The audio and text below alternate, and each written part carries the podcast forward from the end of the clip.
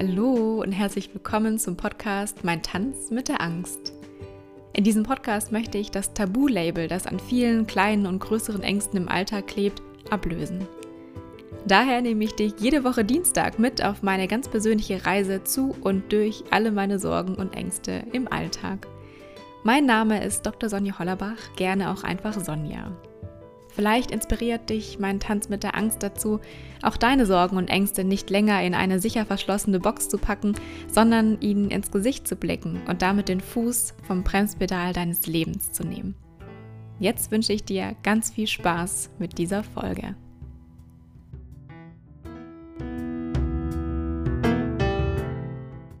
Hallo, schön, dass du wieder dabei bist.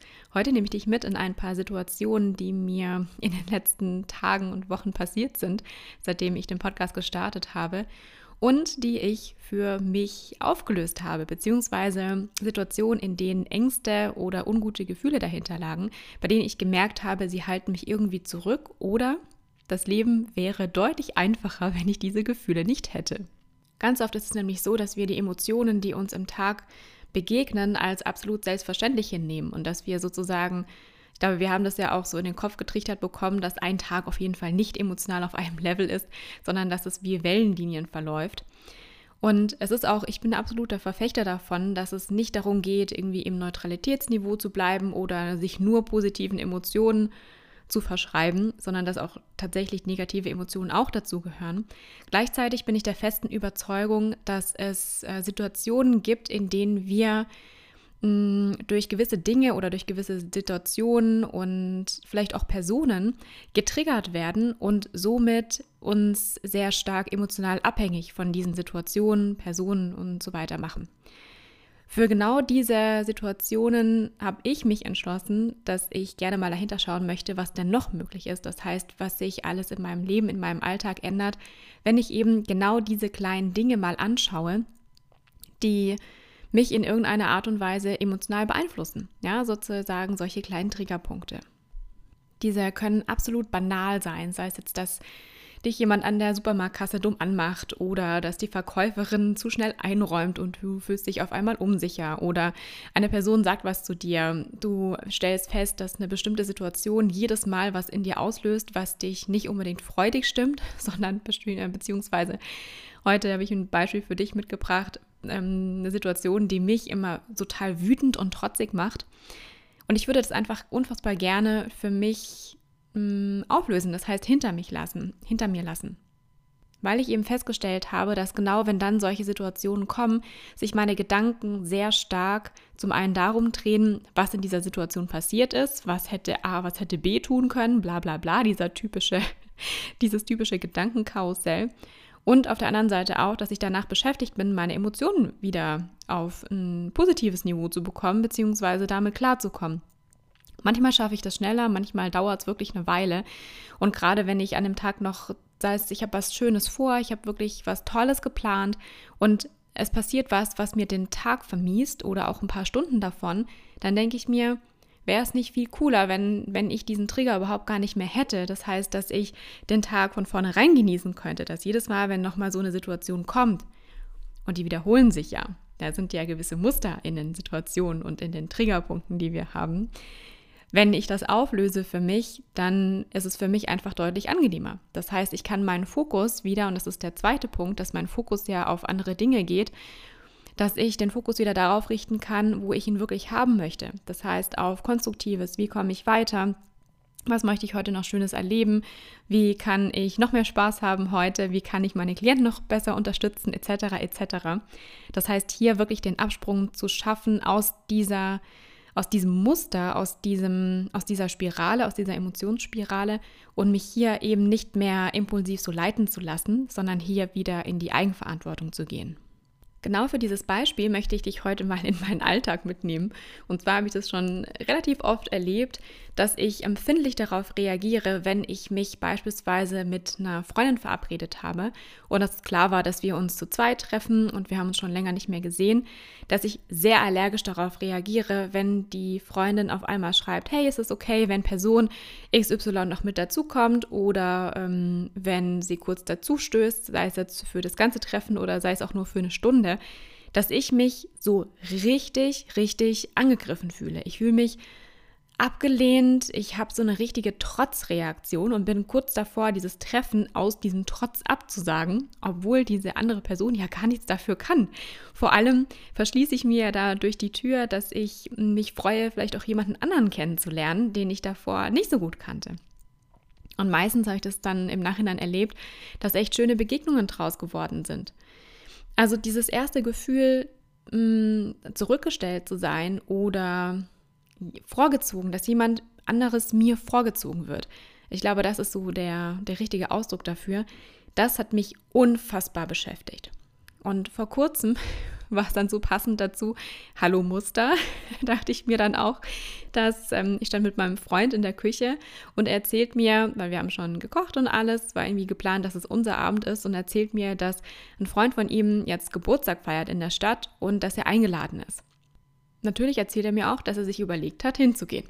So, er lässt es im Raum stehen und ich merke, wow, in mir fängt es an zu brodeln.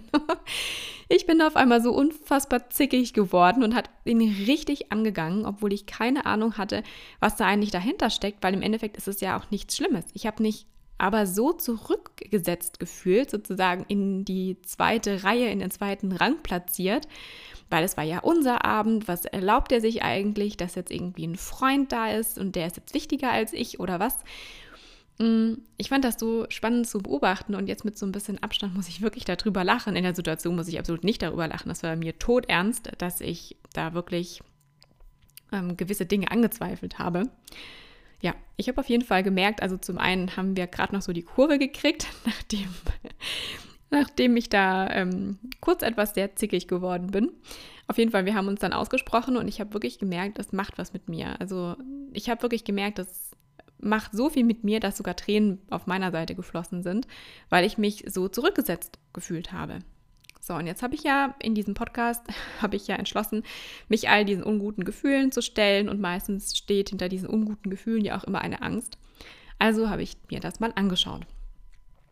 Das Lustige ist, dass wenn ich diese Techniken anwende, mit denen ich mir solche Gefühle anschaue und auflöse oder auch Ängste anschaue und auflöse, dass das, was dabei rauskommt, meistens absolut banal ist und irgend so ein kleines Event in der Kindheit ist, die das Verhalten von uns immer noch heutzutage beeinflusst. Egal, ob wir jetzt 10 Jahre alt sind, 20 Jahre lang alt, 30 Jahre alt, 50 Jahre, 50 Jahre alt wir sind sozusagen immer noch von diesen Erlebnissen in der Kindheit in einer gewissen Art und Weise abhängig, weil wenn sich gewisse Muster wiederholen, fühlen wir uns daran erinnert und wir reagieren entsprechend.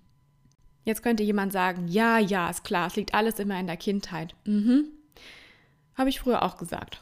Bis ich festgestellt habe, wenn ich mir das anschaue und das für mich auflöse, dann ist diese Situation, in der ich vorher der, den Trigger hatte, auf einmal nicht mehr so wichtig. Also der Trigger ist weg seitdem bin ich da doch etwas mehr von überzeugt und wende das jetzt auch jedes Mal für mich an.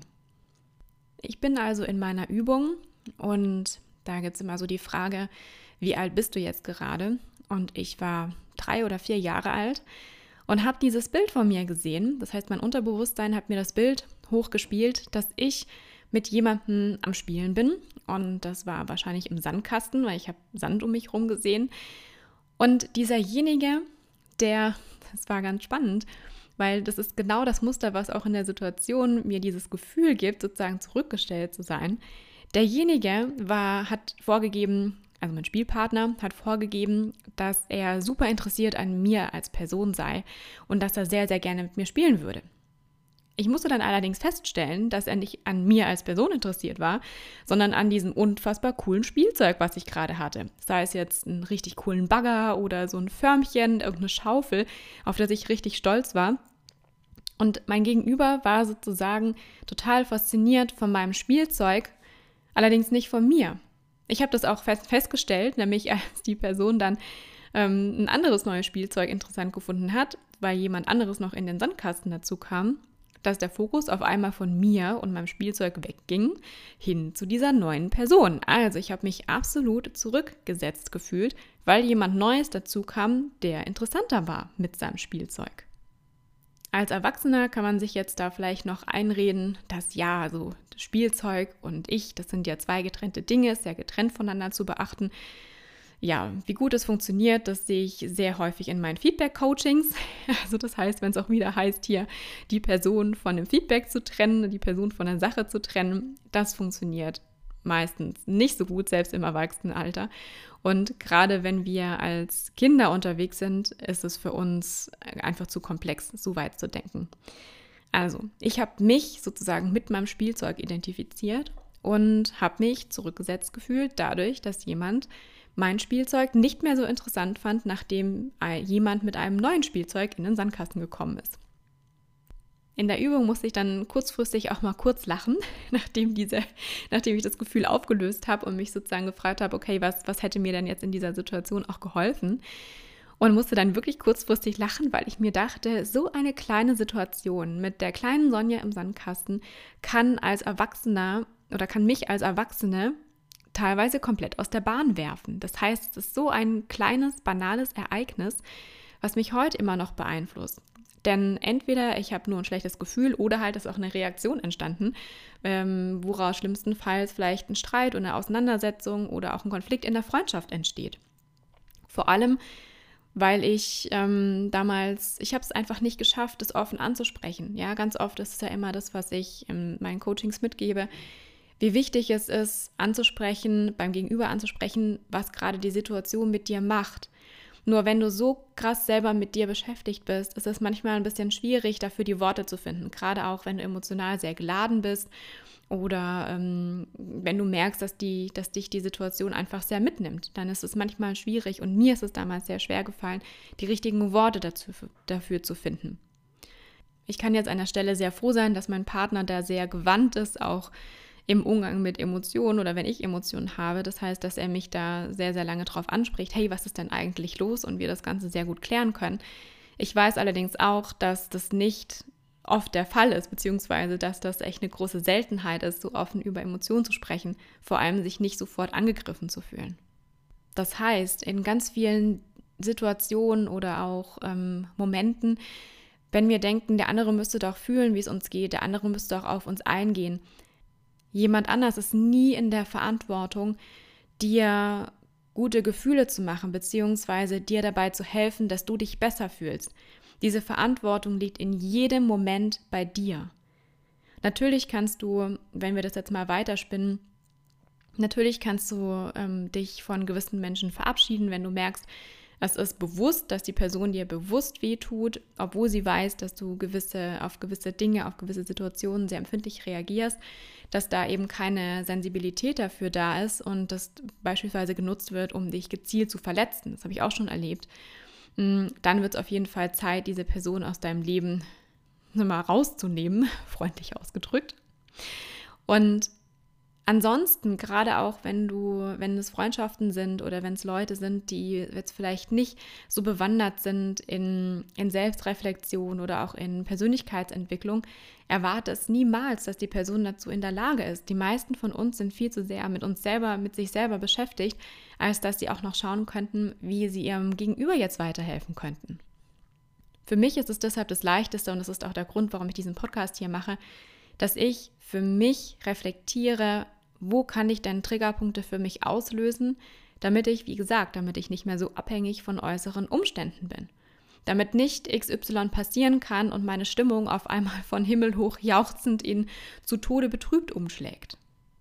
Denn so banal so eine kleine Situation auch sein mag oder auch wenn sie dich eine Stunde am Tag kostet, um sie sozusagen emotional wieder aufzulösen, für mich ist diese Stunde, mit der ich mit dieser negativen Emotion rumlaufe, deutlich zu kostenintensiv. Ja, das heißt, alles, alles kostet dich was.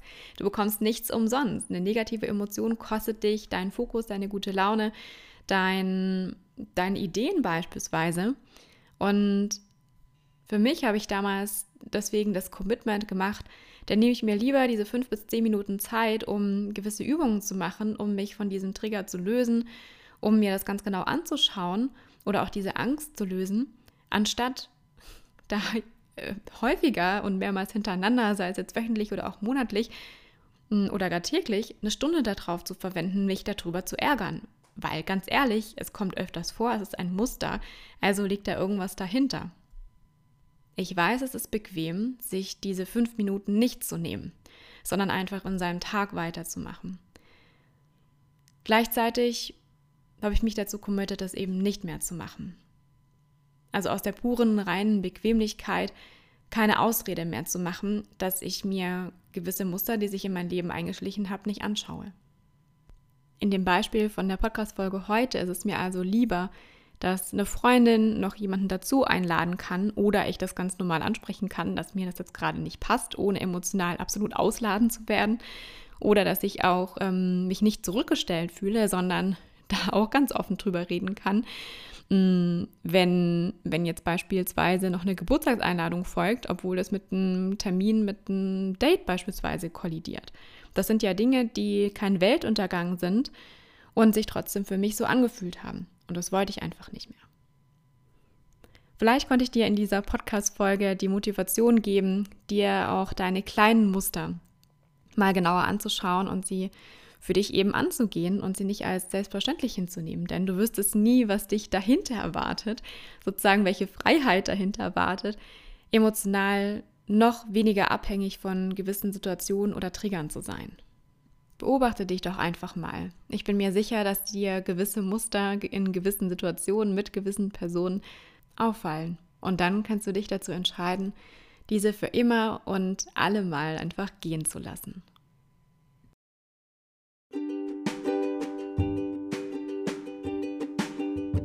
Wenn dir dieser Podcast gefallen hat, dann empfehle ihn sehr gerne weiter. Ich freue mich natürlich auch riesig über deine 5-Sterne-Bewertung bei iTunes. Alles Liebe, Sonja.